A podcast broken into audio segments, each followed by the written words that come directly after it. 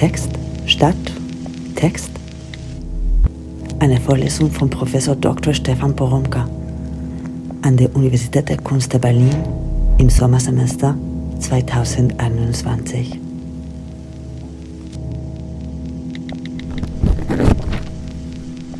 Dies hier ist die achte Vorlesung zum Text der Stadt.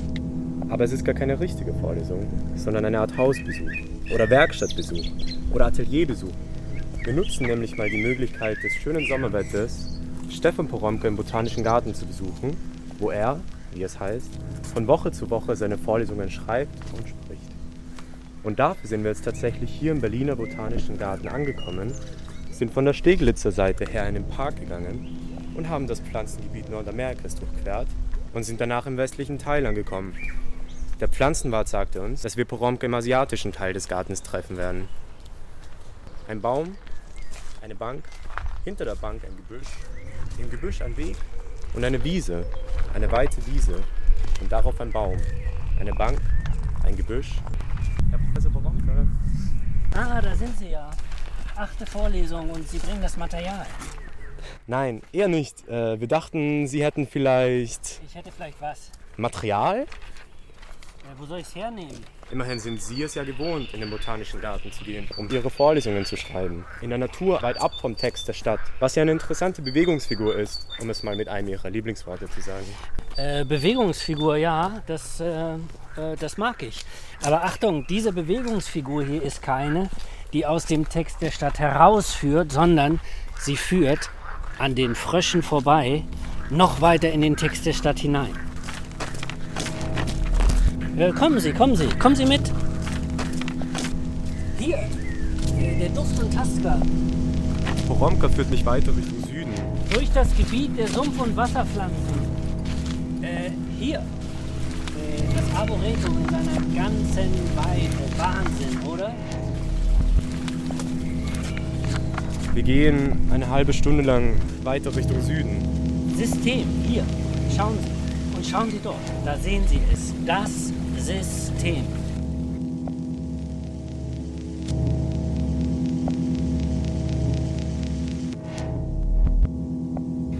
Ich äh, hätte Ihnen das natürlich auch auf einer Karte vom Botanischen Garten zeigen können, wo wir langgegangen sind. Ah, verstehe. Der Kartenblick, äh, der Ordnungsblick von oben. So ist es. Äh, vielleicht das mal kurz vorweg. Natur. Nur weil Sie Natur sagten, äh, Sie sagten doch Natur. Äh, ja, ich sagte Natur. Natürlich ist hier gar nichts Natur. G- Gehen Sie einfach mal vom Folgenden aus. Jeder Baum, den Sie hier in der Stadt sehen, äh, steht da nicht zufällig. Der ist da äh, hingesetzt, um genau an diesem Ort zu stehen. Der hat eine Nummer, äh, der hat einen Pass, einen Ausweis, der ist Teil eines Überwachungssystems, in dem er aufgewachsen ist. Der hat seine Betreuer, der hat seine Pfleger, die, die haben seine Biografie, bekannt sind seine Größen, seine Krankheiten, sein Zustand. Den hat man im Blick, der wird kontrolliert, der wird notiert und ähm, äh, aktenkundig gemacht. Vielleicht gibt es ein paar, die diesem Ordnungsblick entkommen, die stehen dann in Schrebergärten, in Vorgärten, aber das sind immer nur die kleinen. Die größeren sind sofort auf dem Schirm. Die Stadt ordnet ihre Natur. Die Stadt formt ihre Natur. Die Stadt überwacht ihre Natur. Und dabei kontrolliert die Stadt das Wachsen und Wuchern der Natur. Sie kontrolliert, dass die Natur dort bleibt, äh, wo sie ist. Denn dort, wo sie ist, hat sie ihren Teil an der Bedeutungsproduktion der Stadt zu leisten. Sie hat Zeichencharakter. Die Natur hat Hinweischarakter. Sie fügt sich so in den Blick, dass sich ein mm, Stadtbild ergibt, in dem das sogenannte Grün seine Rolle zu spielen hat. Der Text der Stadt wird begrünt. Oder besser, der Text der Stadt als stellenweise grüner Text. Äh, ja, Eine Art Re-Entry. äh, genau. Die Wiederkehr der Natur als Zeichen, äh, als Bedeutungsträger. Ja, Als Einschreibung in den Text der Stadt. Äh, genau, als Hineinweben in die Lesefläche. Man sieht es ja sofort, wenn man Karten öffnet. Äh, dann sind äh, Straßenläufe wichtig für das Auge, Wege sind wichtig, Schienen sind wichtig, Wasser natürlich, das ordnet den Blick. Aber eben auch die Grünflächen. Auf Karten lesen wir das Grün sofort als eingesetzte, als beschnittene Fläche oder als Fläche, die sich versucht, gegen die Stadt durchzusetzen. Und wir lesen sie aber auch von unten. Ja, klar. Äh, Martina Löw macht das übrigens deutlich. Also die Martina Löw, diese Stadtsoziologin, Sie erinnern sich vielleicht, äh, von der ich äh, in der letzten Vorlesung gesprochen habe. Martina Löw, die vom City Branding gesprochen hat, also vom City Branding als Lesen und Schreiben der Stadt, als das Zusammenfassen und das äh, Highlighten der Stadterzählungen. Martina Löw weist darauf hin, dass das Grüne immer wieder in diesen Erzählungen hervorgehoben wird, um auf Lebensqualität hinzuweisen. Grün in der Stadt ist gleich Lebensqualität. Und dafür sieht man das Grün nicht nur von oben, es wird von den Stadtplanerinnen und von den Landschaftsarchitektinnen auch so gesetzt, dass es sich einfügt, dass es sich äh, öffnet, dass es abschließt, dass es rahmt oder dass es abdeckt oder dass es äh, Grenzen markiert. Durch die Stadt zu gehen heißt deshalb immer auch das Grün mitzusehen und das Grün mitzulesen und das Grün einzufügen in den größeren Zusammenhang.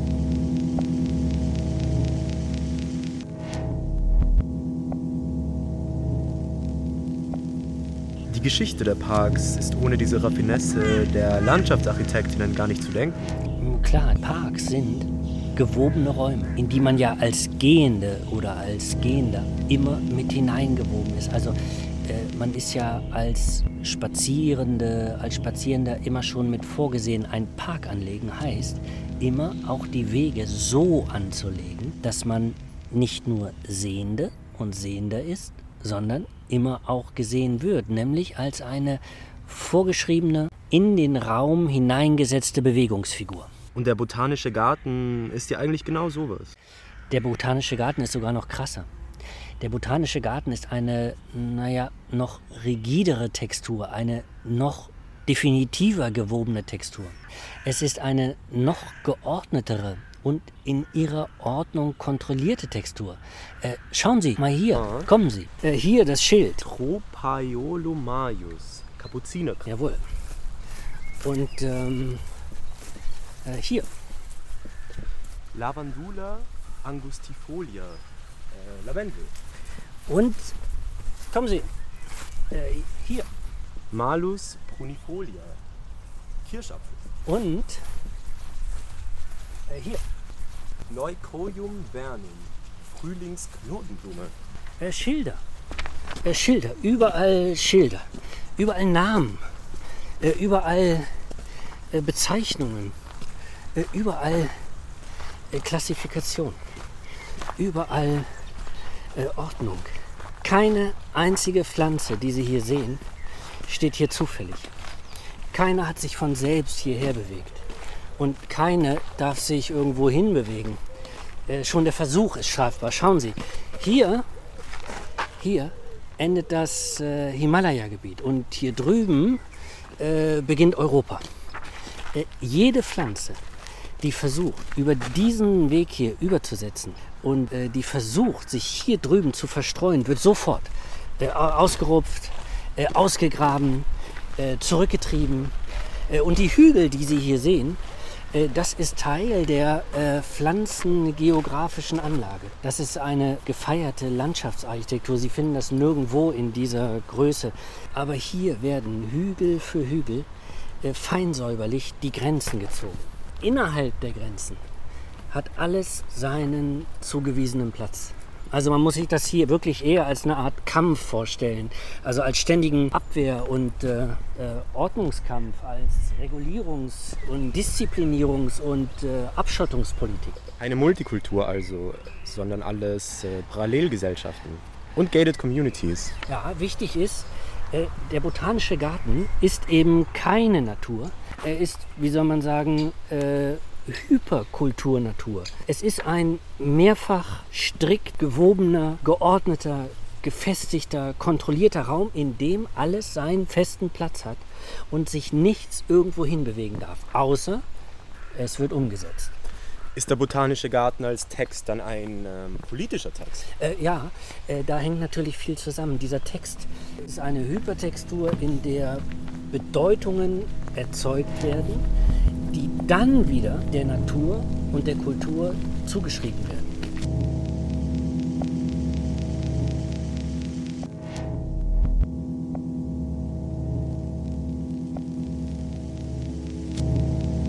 Dieser Text ist natürlich zuallererst ein wissenschaftlicher.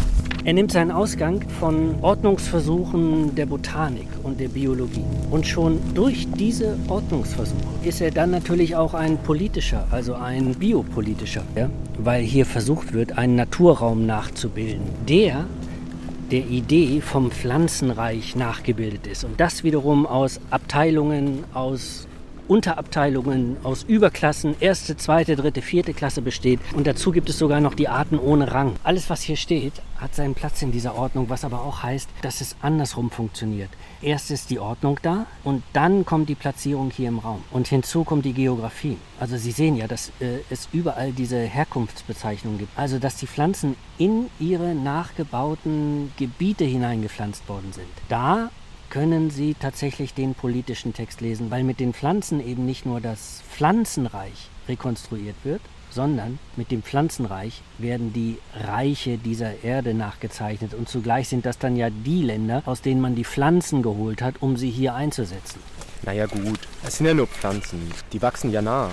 Es sind aber eben nicht nur Pflanzen. Es ist so wichtig zu verstehen, dass Kulturen immer Objekte in Sinnzusammenhänge einbauen. Also dass sie in äh, Bedeutungskontexte eingeordnet werden und dass sie aus diesen Bedeutungskontexten hervorgehen. Und wenn sie daraus hervorgehen, sind sie eben nicht mehr nur bloß irgendetwas. Äh, wenn man zum Beispiel weiß, dass äh, hier in Berlin 1891 die Botanische Zentralstelle für die deutschen Kolonien eingerichtet wurde und mit Unterbrechung bis 1943 seinen Sitz in dem hatte, was heute Botanisches Museum ist, dann weiß man, dass die Pflanzen selbst in größere imperialistische Texturen eingewoben waren und immer noch eingewoben sind und dass der Pflanzenimport und das äh, Pflanzenexperiment und der Pflanzenexport zusammen mit diesen Pflanzenordnungen eben nicht mit einem nur etikettiert werden kann. Man muss jedes Mal Pflanze für Pflanze herausbekommen, welche Rolle sie als Bedeutungsträger da jeweils gespielt hat.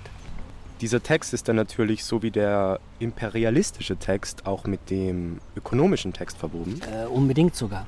Äh, botanische Gärten sind ja vor allem deshalb gegründet worden, weil man Nutzpflanzen importieren wollte und weil man die äh, heimisch machen wollte und um die heimischen Industrien und Märkte damit zu versorgen. Äh, deshalb sind übrigens äh, botanische Gärten immer auch als Labore angelegt. Hier werden die Pflanzen nicht reingesetzt, weil sie interessante optische Effekte machen.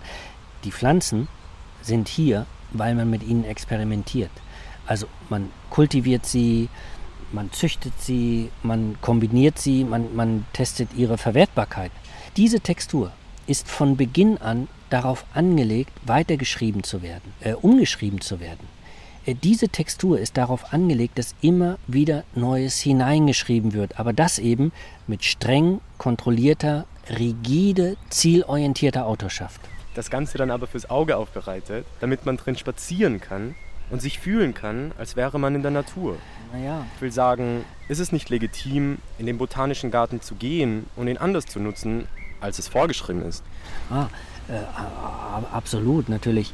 Ich äh, sage ja immer, äh, dass der Text der Stadt nicht fertig geschrieben wird, sondern dass er dauernd auch weitergeschrieben wird und umgeschrieben wird. Allerdings, ich sage damit nie, dass der Stadttext äh, beliebig weitergeschrieben und umgeschrieben werden kann. Es gibt auch für das Umschreiben und Weiterschreiben äh, Vorschriften. Ich sagte ja, äh, jede Stadt bringt ihren BewohnerInnen das Lesen und Schreiben bei. Und das heißt eben auch immer, dass die Vorschriften fürs Lesen und die Vorschriften fürs Schreiben den Lesenden und den Schreibenden äh, eingeschrieben sind. Wie damit dann umgegangen wird, äh, wie damit gearbeitet wird, wie die Vorschriften erfüllt oder übererfüllt oder unterlaufen oder über den Haufen geworfen werden oder unterminiert werden, das ist dann natürlich interessant. Das gehört zur Textgeschichte, weil damit versucht wird, die Vorschriften umzuschreiben oder neue Vorschriften äh, dazuzusetzen.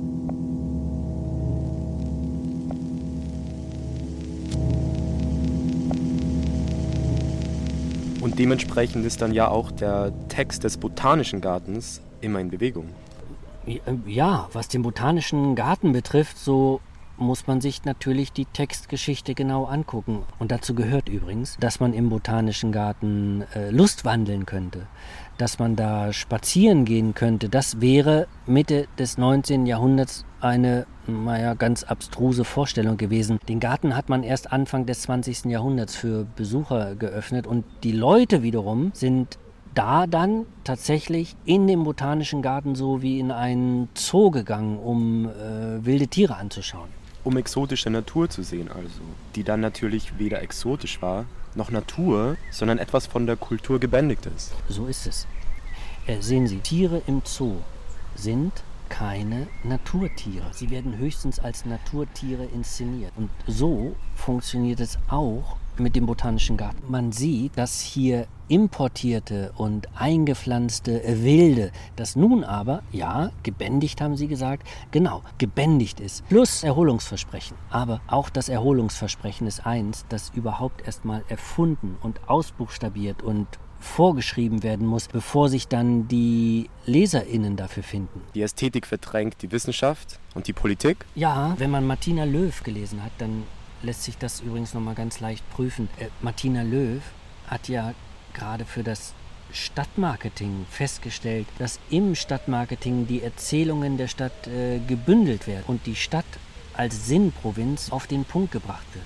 Zugleich hat sie aber gesagt, dass die Expertinnen vom Stadtmarketing die Erzählung der Stadt nicht nur aufnehmen können, sondern auch äh, weiterschreiben müssen, also anpassen müssen, anders konturieren müssen, vielleicht sogar etwas ganz Neues erfinden müssen oder zumindest etwas bis dahin Übersehenes plötzlich nach vorne holen müssen. Mit anderen Worten, man muss sich anschauen, wie der Botanische Garten vermarktet wird, also was die Öffentlichkeitsarbeit und so weiter macht. Äh, exakt, dann liest man den Text richtig.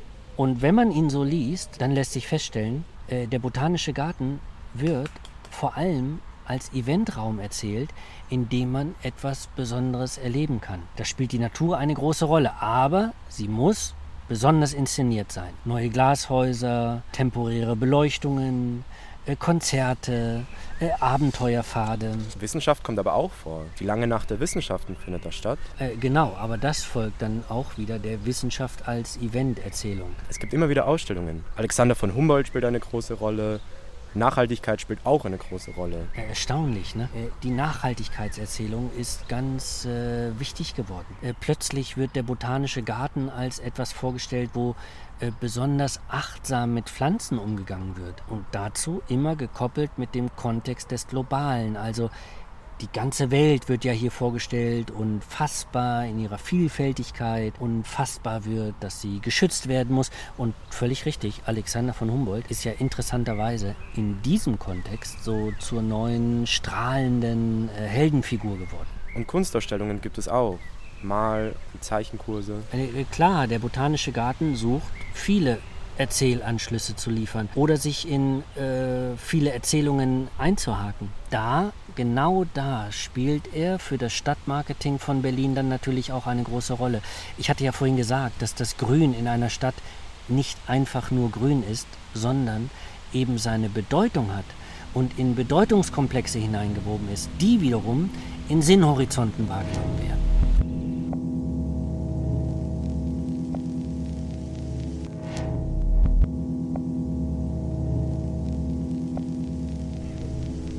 Okay, aber eine Frage habe ich, Herr Bronker.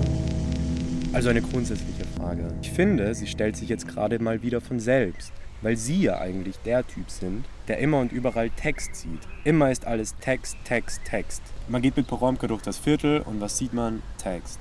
Man geht mit Poromka durch die eigene Wohnung und was sieht man? Text. Überall Text, außerhalb, innerhalb und, wie Sie immer sagen, durch uns hindurch. Und jetzt geht man in den Botanischen Garten und was sieht man? Naja, Text. Ja klar. Einerseits ist es ja nur ein Angebot, die Welt um sich herum einfach mal so zu sehen. Es ist erstmal nur so eine Art äh, Verschiebung, äh, bei der man jetzt der Frage nachgeht, was passiert eigentlich, wenn wir alles mal als, als Text sehen. Also es ist eine Art Experiment. Äh, und das heißt dann, äh, kommt die Kollegin und macht ein anderes Experiment. Das heißt dann Bild statt Bild oder Film statt Film. Äh, ja klar, warum nicht? Es geht ja hier nie um letzte Worte oder um abgeschlossene Wahrheiten. Es geht darum, äh, Angebote zu machen. Und diese Angebote, die soll man ja ohnehin unbedingt mit seiner eigenen Praxis koppeln. Wir sind ja Kunstuniversität. Also es geht darum, dass jede und jeder in der eigenen Praxis weiterkommt. Also ist das mit dem Text der Stadt nur so ein Verfremdungsdreh? Nee, das ist es dann auch nicht. Man, also man darf es jedenfalls nicht darauf äh, reduzieren. Es ist äh, mehr. Der Text, die Textur, die äh, Hypertextur, die ist als Modell so interessant, weil sie es möglich macht, dass man sehen kann, dass aus der Perspektive der Kultur nichts einfach nur so für sich ist. Immer wird allem Bedeutung zugeschrieben. Äh, es bekommt seine Kontur, äh, seinen Inhalt, seine Zweckgebundenheit oder auch seine Zwecklosigkeit durch das, was ihm zugeschrieben wird. Alles wird zum Zeichen und es wird je für sich dadurch lesbar, dass man es im Kontext mit anderen Zeichen wahrnimmt. Äh, und weil das so ist, plausibilisiert sich eben die Idee vom Text, also vom Text der Stadt zum Beispiel, weil hier bestimmte Zeichen auf eine bestimmte Weise miteinander kombiniert werden. Man darf sich diesen Text eben nur nicht, wie ich ja immer sage, als gedruckt auf Papier vorstellen. Man muss ihn sich als Textur in dem Sinn vorstellen, dass Zeichen nicht einmal linear kombiniert werden, sondern vielfach in immer wieder anderen Texten auftauchen. Und das Ineinander der Texte ergibt die Textur. Und die Dynamisierung der Texte in Raum und Zeit, also die Tatsache, dass an ihnen weitergeschrieben wird und dass sie in neuen Kombinationen gelesen werden und dass sie neue Bedeutungen erzeugen, das macht sie zu Hypertexturen.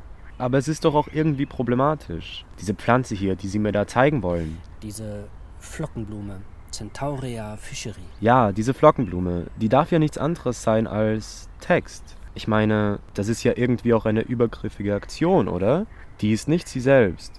Die ist für sie ja nur da, weil sie in den Text hineingewoben ist. Oder mehr noch, schlimmer noch, sie ist eigentlich nur Text. Sie zucken mit den Achseln, Herr Poromka, aber das ist doch der Punkt, wo man denkt, nee, das ist ein Hirngespinst. Poromkas Hirngespinst sozusagen. Die Blume, die ist ja da. Und der Text, ehrlich gesagt, ist es nicht. Jedenfalls nicht auf den ersten Blick. Erstmal bewahrt einen diese Textidee davor anzunehmen, äh, wir könnten diese Blume hier so sehen, als wäre sie eben nur eine Blume. Also als stünde sie etwa stellvertretend für die Natur vielleicht. Aber Sie sehen ja, selbst wenn ich jetzt schon wieder sage, stellvertretend für die Natur, dann ist die Blume ja schon gar nicht mehr die Blume, sie ist eine Stellvertreterin. Aber für was? Für die Natur? Äh, also Sie sehen, da kommt man gar nicht raus aus diesen Konstruktionen. Kultur schleppt dauernd ihre Bedeutungshorizonte mit sich herum. Und alles, was thematisiert wird, kann nur innerhalb dieser Bedeutungshorizonte auftauchen. Und damit kann es nur verwandelt werden und eingewoben werden. Okay, aber nochmal, was ist mit der Blume? Sie ist doch trotzdem keine Textblume. Sie existiert so, wie Sie es sehen, Herr Poromka, nur als etwas, was für den Menschen da ist. Und das ist ja doch, naja, übergriffig. Sie existiert nur dann als Textblume, wenn sie als Textblume gelesen wird, also wenn sie Bedeutung bekommt, wenn sie kulturalisiert wird. Äh, sonst nicht. Auch daran erinnert übrigens die Textidee. Die Kultur ist geradezu blind für alles, was nicht Kultur ist. Und wo sie hinschaut, wo sie sehen kann, verwandelt die Kultur alles in Kultur. Anders geht's nicht. Naja, eine eher bittere Einsicht. Aber, aber, sie führt auch auf eine andere Spur. Ich kann nämlich auch anders fragen. Bisher fragen wir ja nur, in welchen Text die Blume, die Pflanze oder diese Anpflanzungen hier alle hineingewoben sind. Aber wir könnten das Textmodell ja nehmen und genauso gut fragen, sozusagen als Radikalisierung dieses Modells fragen, welchen Text schreibt eigentlich die Pflanze? Also an welchem Netzwerk webt sie mit? Und welche Bedeutungen haben in diesem Netzwerk andere Pflanzen zum Beispiel? Und Was heißt in diesem Netzwerk eigentlich Bedeutung? Also mit welchen Bedeutungskonstruktionen arbeiten organische Netzwerke, die nicht menschlich sind? Welchen Text schreiben die? Und noch radikaler die Frage, wie sind wir da mit unserer Kultur hineingewoben? Äh, und vielleicht sind wir ja gar nicht mit hineingewoben, sondern wir werden dauernd rausgelassen und es wird nur auf uns reagiert, wo wir äh, stören. Oder was würde es heißen, wenn wir diese Pflanze nicht bloß als Teil unseres Textes sehen, sondern wenn wir versuchen würden, Anschlussstellen zu schaffen, an denen die Pflanzen ihn aufnehmen und weiterweben können. Also was wäre das dann eigentlich für ein Text? Und wie müsste man diesen Text lesen und wie könnte man ihn äh, weiterschreiben? Und wenn er ein Hypertext wäre, welche Dimensionen würde er verweben? Sie meinen, man könnte diese Texte, die nehmen und sie dazu benutzen, das andere als anderes wahrzunehmen, also als anderen Text als andere Textur mit anderen Verwebungsbedingungen? Äh, Sie wissen ja, ich spreche immer so gern davon, dass der Text der Stadt nichts Kontrollierbares in dem Sinn ist, dass er uns wie eine Art Objekt gegenübersteht, das wir einfach so handhaben können. Wir müssen uns anschließen, wir müssen die Bücher aufschlagen, wir müssen die Texte öffnen. Und wenn wir uns mit den Texten verschalten, dann verschalten wir uns so mit ihnen, dass sie sich durch uns hindurchweben und uns das Lesen und Schreiben beibringen. Deshalb war ja auch die Vermutung von Michel Boutor, wir dienen dem Text, wir sind in ihn hineingewoben. Also Zugriff bekommen wir auf die Texte nur, wenn wir diese Verwobenheit verstehen und mit ihr experimentieren. Das ist dann zugleich die Voraussetzung dafür, aufmerksamer zu sein für Verwebungen und genauer nach möglichen Anschlüssen zu schauen. Äh, deutlicher zu spüren, wie etwas durch uns hindurchgeht und von uns weitergewoben werden könnte, auch anders weitergewoben werden könnte, indem man eben nach anderen Anschlüssen sucht. Es würde in Bezug auf die Pflanzen bedeuten, uns an ihre Netzwerke anzuschließen oder nach Anschlüssen zu suchen. Ja, genau. Das wäre dann auch eine Aufgabe für die Kunst. Ach, was heißt Aufgabe? Auf jeden Fall heißt es, mit dem Text, mit den Texturen, mit den Hypertexturen zu experimentieren. Und warum? Um Spielräume zu vergrößern, um Bewegungsmöglichkeiten zu erweitern und auch um andere Verwebungsmöglichkeiten sichtbar zu machen. Das Lesen und Schreiben, um das es hier geht, hat eigentlich genau das im Sinn. Dann wäre es zumindest eine Aufgabe für diese Vorlesung. Äh, genauer eigentlich, es wäre eine Aufgabe für alle, die diese Vorlesung hören. Also in dem Sinn, dass sie sich die Frage nach der Praxis des Webens und der Bewegung im Gewobenen stellen. Klingt fast schon nach der Aufgabe der Woche.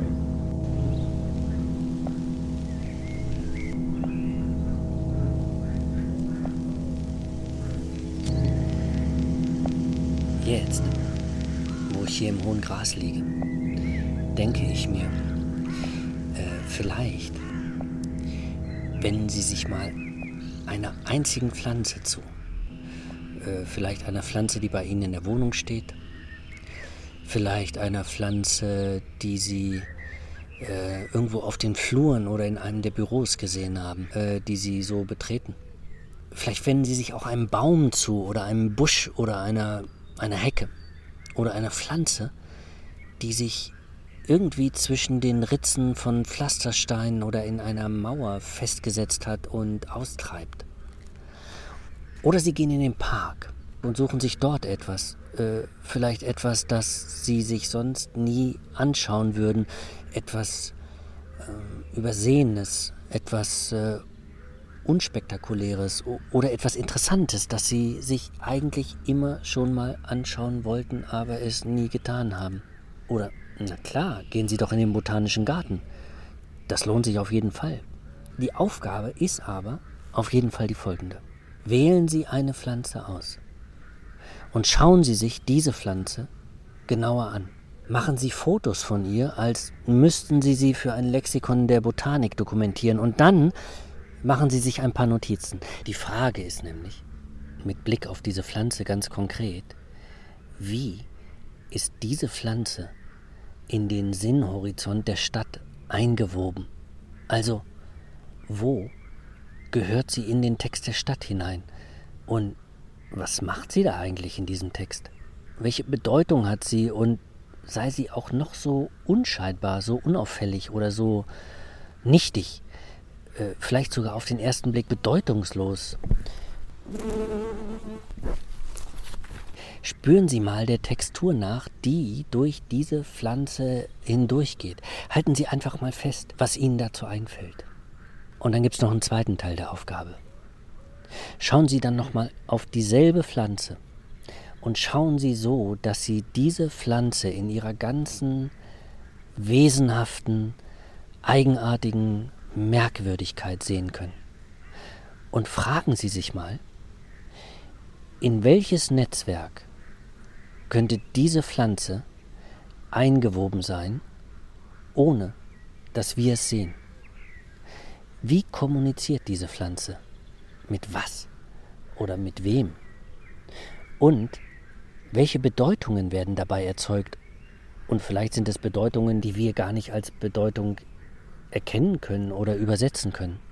Sie haben also am Ende zwei Textstücke. Das eine Textstück besteht aus Notizen über die Pflanze als Kulturpflanze im Text der Stadt. Das andere Textstück besteht aus Notizen, in denen Sie sich das andere Netzwerk, die andere Textur imaginieren, in die diese Pflanze hineingewoben ist, ohne dass es kulturell übersetzt werden kann. Äh, setzen Sie dann Ihre Fotos dazu, verwandeln Sie das Ganze in ein PDF und schicken es mir. Ich füge es dann in einen kleinen Stadtatlas zusammen. Ähm, vielen Dank dafür ne? und herzliche Grüße.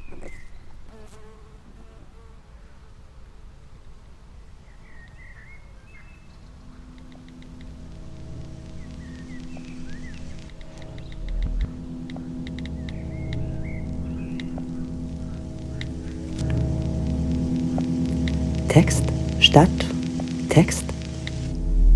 Eine Vorlesung von Professor Dr. Stefan Poromka an der Universität der Kunst der Berlin im Sommersemester 2021.